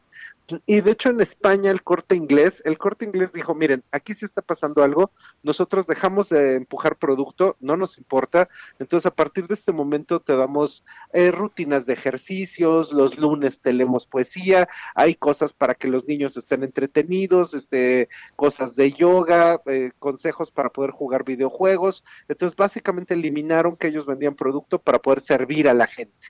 Lo mismo que pasó en Italia con Rinachente. Entonces, estos almacenes, resulta que lo que pusieron fue, te vamos a enseñar a cocinar, te vamos a contar la historia de la tienda y básicamente nosotros dejamos de hablar de nosotros para poder hablar de ti. Una que es súper interesante porque ya lo tenía muy preparado fue Printemps en París. Entonces ellos estaban diciendo así de un día vamos a volver, pronto vamos a estar contigo. Y ya cuando estaban saliendo de la cuarentena empezaron a poner toda la tienda está desinfectada cada hora, hay acrílicos para la gente que venga, nuestros invitados, o sea, los clientes, cuando vengan a vernos, pues hay un acrílico para que no se contaminen, hay alcohol por todos lados, hay desinfectante en el ambiente, tú no tengas miedo, estamos aquí para ayudarte. Mm, Y algo que es así particularmente de susto es que aquí en México las principales departamentales pues también le entraron un poco en la misma línea de las estrategias de sus hermanas del mundo, entonces empezaron a hablar de pues cómo te ayudo, cómo te puedo dar ejercicios y demás. Pero a partir de las ventas de Hot Sale, particularmente una departamental que es totalmente amarilla, en sus redes sociales, resulta que toda la, toda la conversación se volvió súper dolorosa porque resulta que la gente se está quejando. Llevo días tratando de comunicarme con las ventas telefónicas, nunca me llegaron, hice mi pedido hace 15 días, ¿por qué publicitan cosas cuando no pueden atender servicio al cliente? Yo pedí para el 10 de mayo y me dicen que llega el 5 de junio. O sea, fue terrible porque resulta que lo que estamos viendo en las redes es que no se pudo estar al nivel del reto del e-commerce y pues básicamente inclusive en Facebook ya salió una página que no es nada chica, se llama Clientes Estafados por a la tienda amarilla y entonces resulta que son así miles de personas quejándose de que nunca recibieron sus productos. Lo cual nos hace pensar, pues si en todo el planeta las departamentales se pusieron del lado de la gente para poderle ayudar, darle mensajes de esperanza y demás, probablemente aquí en México lo mejor que podría haber pasado es que hubieran tenido un comercio electrónico eficiente, porque pues esto apenas Claro. estaba creciendo en Porque México, mira, era en todo el mundo, pues sí. Porque en todo el mundo, evidentemente, hubo una sobrecarga, ¿no? Una Claro. sobredemanda, ahora sí que de, de- de- de- del comercio en línea. Este, y siempre te decían, vamos a tardar dos días más de lo habitual, tres días más de lo habitual. Pero sí, este, te refieres la tienda amarilla, el Palacio de Hierro, creo que sí quedó muy mal, ¿no? Ajá. Entonces la está así increíble porque eso que hicieron, pues sí, eso que hicieron les va a durar años porque pues el consumidor se acuerda. Y si hay algo que no perdona es tu ex y el consumidor. Que siempre se quedan con la idea. Absolutamente, absolutamente se quedan con la idea de que no, pues no va a llegar, para que lo pido, no va a llegar. Y sí ha habido muchas quejas, ¿no? En ese sentido. Sí. Entonces, pues es una tragedia Este, del comercio porque- electrónico en México. Una más. Qué lástima, ¿no? Qué lástima. Una más, una más, como si faltaran. Porque además, es, sí, era, en la campaña era estamos totalmente contigo, ¿no? Ajá, sí. Entonces, pues ahí fue, no, estoy totalmente contigo, nomás que no te voy a entregar nada. Sí, exacto. no compres, no te voy a entregar. Sí. Gracias. Gus, te mando un beso y un abrazo. Cuídate, no Maca, medidas, no salgas mucho. de Ya casa. me urge verte. Bye. Dios. Bye. A mí también, mucho, mucho, mucho. Mamáquita, ¿qué me tienes? Llamadas, dame alegría, ¿qué me das? Ay, bueno, a ver, te voy a dar Maca. alegría, pero pero rápido te, te voy a te voy a dar entre risas y, y enojo. Porque ves ves aquella que hace galletas eh, sin carbohidratos con carbohidratos? Ajá, sí, claro. Bueno, pues ahora siento que ella fue la creativa detrás de la campaña de cuenta hasta 10 porque, miren, si ustedes están sufriendo violencia intrafamiliar, escuchen a Bárbara de Regil para que después la ubiquen y le expliquen lo que están viviendo en realidad. Escucha lo que dice. Hay que respirar profundo. Si tú estás en una casa en donde vives violencia, gritos, golpes, te pido que a esa persona que te grita, que te golpea, que te humilla, que te insulta, le con, le pidas con todo tu corazón que te trate como le gustaría que lo traten, o como le gustaría que la traten. Te pido por favor que te toques el alma y le digas, yo estoy en este mundo, yo estoy en esta tierra para vivir feliz y tranquila, no para vivir con miedo. Chale. O sea, es broma, es broma. No, pues pareciera, ojalá fuera una parodia, pero pero no, ella ayer se tomó su momento para para decir esto que pues no, yo creo que a ninguna mujer sufriendo violencia se le había ocurrido pedirle por favor que pare, ¿verdad? A su agresor. No, no, no, no, no. Tócate el alma y tócate el corazón. Y... Ay, no. Please, ¿por ¿Y qué no se dedica a hacer su gimnasia y ya? Sí, mira, ella que haga abdominales, que se le marque el abdomen y ya, y si Sí. puede ejercitar el cerebro, estaría muy bien también, ya si acepta consejos, ¿no? Y si no, que se quede callada, que use el tapabocas. Exacto, para sus redes sociales, en casa, usa un tapabocas, por favor. No, no, no, no, no, qué cosa, qué cosa. Oye, Claudia Aguilar está en la línea, nuestra abogada de cabecera, la reina del amparo en México. Ampáranos, por favor, Claudia. Necesitamos tu amparo. ¿Cómo, cómo están, mi querida de la? Necesito amparo, necesito Necesitamos amparo. amparo para todo, pero ya necesitamos un amparo como que con efectos mundiales. Porque Exacto, o sea, yo creo que salvo el lanzamiento y la conquista del espacio y estas cosas de la inversión privada en esto, no ha habido ninguna buena noticia de la cual nada, pero qué padre estuvo lo de. SpaceX, ¿no? SpaceX estuvo espectacular, creo que sí marca un hito para la historia. eh, por lo menos tener a los niños enchufados a la tele viendo algo que te motiva a estudiar, a aprender, a explorar, yo creo que fue sí un, o sea, no sé, como no menos una interrupción positiva en todo este Sí, la que hemos vivido, ¿no? Sea, así lo vi yo, y luego ver el, el dinosaurio flotando en la cabina, que era el peluche de la hija o algo así. Bueno, todo como que tuvo toques muy emotivos. Y de Sí. muchas reflexiones, ¿no? O sea, de, siendo lo positivo, pues muchas reflexiones de cómo en México vamos pues en reversa, ¿no? En sentido contrario a todo. O sea, ¿no? Nuestro presidente va a inaugurar un tren, ¿no? Unas obras de un tren, sí, mientras aquí nuestros vecinos del norte están lanzando Yendo una nave con inversión privada al no. espacio para ir a la estación No, espacial, ¿no? Este, pero además inversión privada. Le ¿no? O sea, tomó más tiempo es llegar a Cancún que lo le creo tomó más más, tiempo. ¿no? Sí, claro, le tomó más tiempo, claro. Sí, Entonces sí, se me sí. hizo como que de, oye, sí, ahora sí que ya que estás pidiendo que te ampare, creo que la única buena noticia fue esa y a todos nos dio un par de respiros, ¿no? Como con un, un fail el jueves que no salió, luego el sábado que sí, y el domingo pues toda esta intensidad desde las 9 de la mañana, ver cómo se preparaban unos y otros, ¿no? El comandante en la estación espacial, ellos en, en la cápsula, creo que estuvo, la verdad, a mí me pareció como motivacional de alguna manera. Entonces, sí, la verdad, sí mira, padre. con porque Pero pues tanta la verdad lamentablemente hacen, es lo único positivo. pues sí, pero hacen falta liderazgos, gente que te inspire, ¿no? Y sin duda, Exacto, eso es, pues nuestro Elon Musk lo hace muy bien. qué, qué bien lo hace, ¿verdad? Es espectacular. No Además, bueno, manches. todos estos cuates, todo cuidado, había voces femeninas, había científicas, había narradoras, eh, había hombres de, de diversas razas, eh, culturas, ¿no? Orígenes raciales, culturales, eh, económicos, sin duda. O sea, yo creo que todo fue, sí, como que un respiro de, pues no sé, de positividad en esto de hacia dónde vamos y pues si el futuro está más allá, ellos definitivamente decidieron no quedarse en casa y lo aplaudo, ¿no? Sí. Sí, oigan, si pueden vean una entre es, es como pues una colaboración que hicieron Jack Ma, el de Alibaba, con Elon Musk. No, no, o sea, es hasta gracioso, ¿sabes?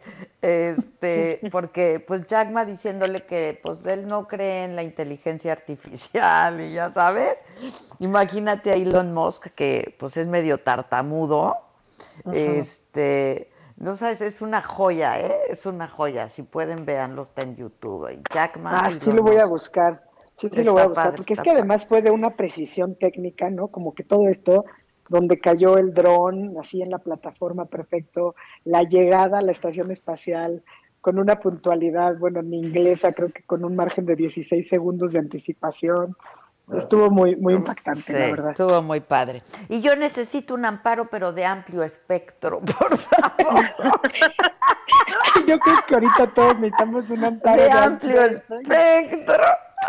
Te escuchaba hace rato que entrevistabas y dije, bueno, ¿qué pasa? A ver que alguien, oye, especializado en la materia coincide en que esta torpeza de decir, vamos a salir a la nueva normalidad, ya es como el colmo de lo kafkiano, de las decisiones bizarras que se pueden tomar en un país, ¿no? O sea, ¿cómo, cómo amaneces en la nueva normalidad? Eso sí, previo a que te hayan pintado de rojo todo el mapa de la No, República no, no, Mexicana. O sea, la- se acaba la jornada de sana distancia, pero mantengan la sana distancia ya.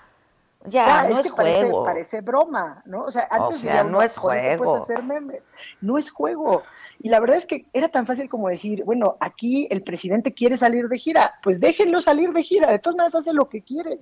Pero mandar este Pues sí. mensaje de que se acaba la jornada de sana distancia, pero no se acaba la jornada de distancia, pero es el inicio de la normalidad, pero no hay normalidad, no, de verdad no, No, lo terrible. entiendo. O sea, es algo que me parece sumamente torpe y que creo que para aterrizarlo en temas jurídicos, pues, ¿qué está pasando con, o qué, o qué va a pasar, no?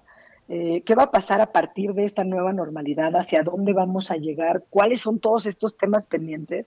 Porque sin duda, como hemos platicado aquí varias veces, pues sigue más vigente hoy que nunca que con este inicio de nueva normalidad, pues que esta falta de claridad y de certeza en la que nos encontramos todos los ciudadanos, eh, y esta pretensión de la federación de que, bueno, pues saben que ahora sí yo ya les mejor les delego mis funciones a todas las entidades y pues cada quien hágase bolas como pueda, ¿no? O sea, e- en el momento pues más crítico de contagios. Eh, a mí me parece realmente pues muy preocupante, ¿no? Eh, Que se lleven de manera sistemática estos actos que denotan primero falta de respeto sin duda al Estado de Derecho, a la seguridad y a la certeza jurídica, pero que también dan siempre, eh, inequívocamente, indicios autoritarios ante una crisis y una emergencia, que sin duda no tenemos por qué terminar que han terminado, ni la emergencia de- derivada de la pandemia, y que conste que no nos estamos metiendo en este momento en la economía, pero ni los tintes autoritarios, ¿no? O sea, ya hemos visto todo lo que ha pasado en cuanto a actos de autoridad en estos tiempos, y pues sin duda la justicia durante el COVID eh, ha sido una o es una que está pues reconfigurándose. Y luego, ¿qué va a pasar con la justicia post-COVID? No sé Sí, cómo lo veas claro. tú, Adela. No, no, absolutamente. Es- Es súper preocupante. Digo, en el mejor de los casos habrá vida después del COVID, ¿no? Habrá Este, vida después del COVID, exacto. ¿Y, y qué en el- hacemos? En O el sea, mejor ¿cómo- de los casos, ¿no? Y esto está todo, pues todo descompuesto, pues. todo, todo descompuesto, todo patas para arriba, por decirlo muy coloquialmente, ¿no? O sea, en esta crisis lo que he visto, eh, digamos que podríamos entrecomillar, ¿no? Eh, siempre hablamos, bueno, los héroes del de la salud, que evidentemente pues son los que están en la primera línea, ¿no? Luego muchos héroes de los que no hablamos, como todos los trabajadores de limpia, ¿no? Todos ellos que los repartidores de alimentos, la gente que está en los supermercados, etcétera. Pero también, por ejemplo, en, el- en la función judicial, pues todos estos eh, funcionarios que integran los jueces de distrito, los juzgados en materia penal fundamentalmente y el personal de guardia de las juntas de conciliación y arbitraje, que tampoco han dejado de estar ahí al pie del cañón, ¿no? Y obviamente pues el resto de todos los, de los órganos jurisdiccionales que han demostrado eh, de alguna manera que podríamos cuestionar lo que tan esenciales son, ¿no? Eh, los actuarios sin duda también se han, se han puesto las pilas, han notificado incluso en zonas de alto riesgo, se han obtenido importantes suspensiones en diversos temas, incluso ahora finalmente se están empezando a llevar a cabo audiencias por Zoom, ayer lanzaba una plataforma el Tribunal Electoral, la Sala Superior, eh, yo creo que todo esto marca un hito que debe ser considerado a propósito de la reforma al Poder Judicial que ya está, pues que ya se va a empezar a discutir, que ya se había presentado, ¿no? Sin duda deberíamos adicionar por lo menos un capítulo correspondiente claro a qué hacer en caso de emergencias sanitarias como la que vivimos.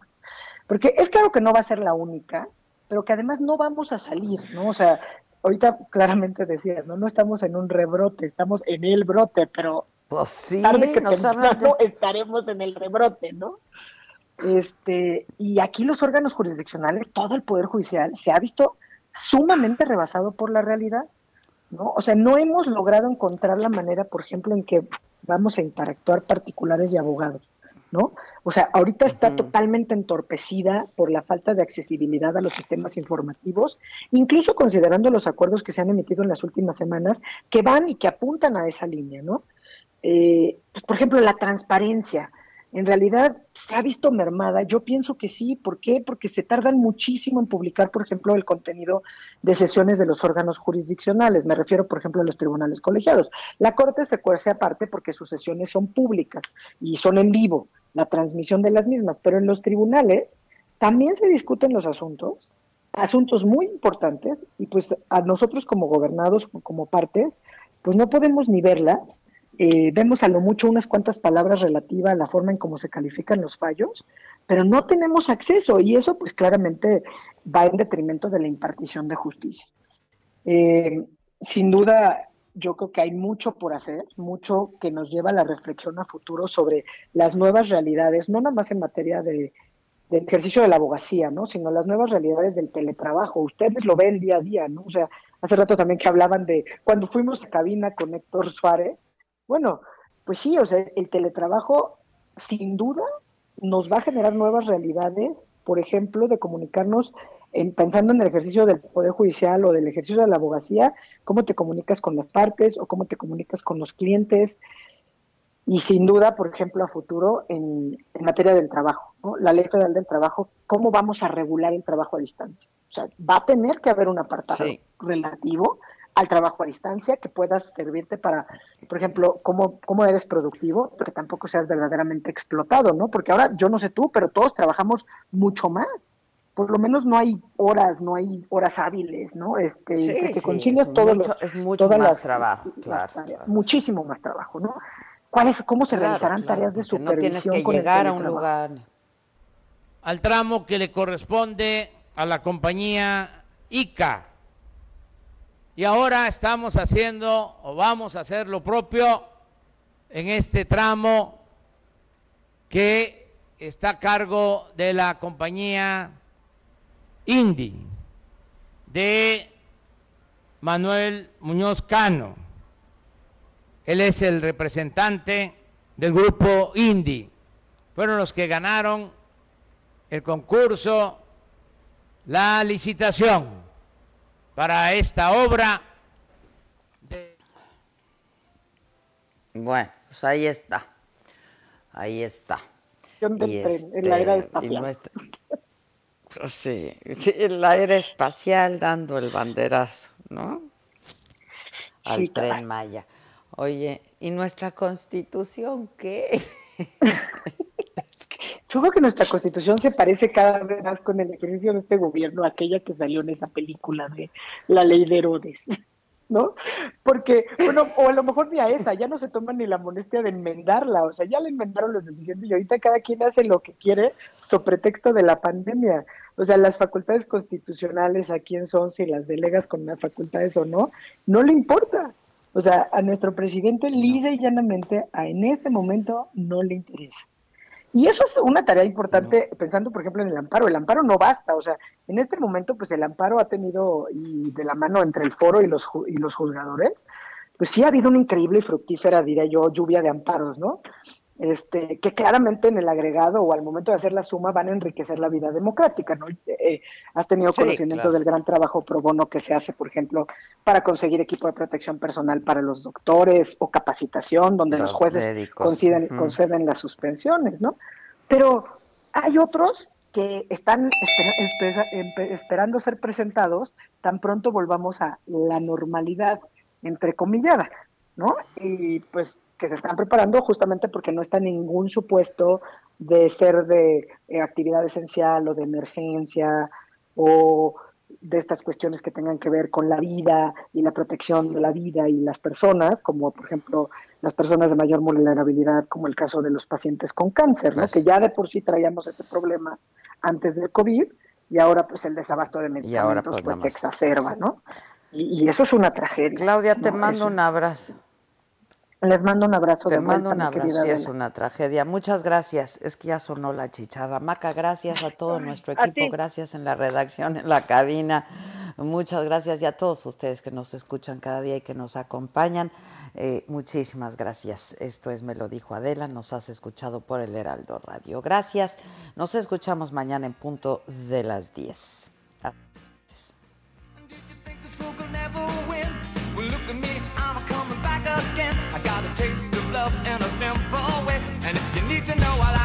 Esto fue Me lo dijo Adela. Con Adela Micha. ¿Cómo te enteraste? ¿Dónde la oíste? ¿Quién te lo dijo? Me lo dijo Adela por Heraldo Radio, donde la H suena y ahora también se escucha. Una estación de Heraldo Media Group.